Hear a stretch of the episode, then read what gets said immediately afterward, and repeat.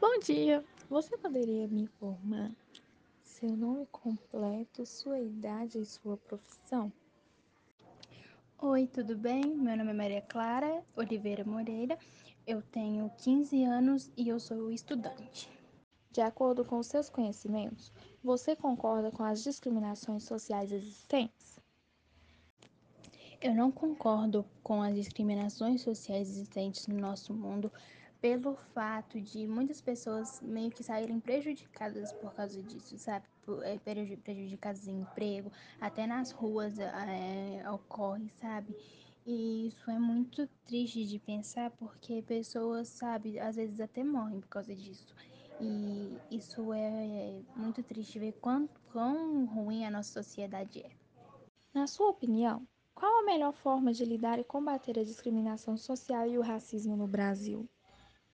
Eu acho que a melhor forma da gente combater as discriminações sociais e o racismo no nosso Brasil é a gente respeitar um ao outro. Por exemplo, eu não sou obrigada a gostar de, de fulano, mas eu sou obrigada a respeitar. Então eu acho isso muito importante.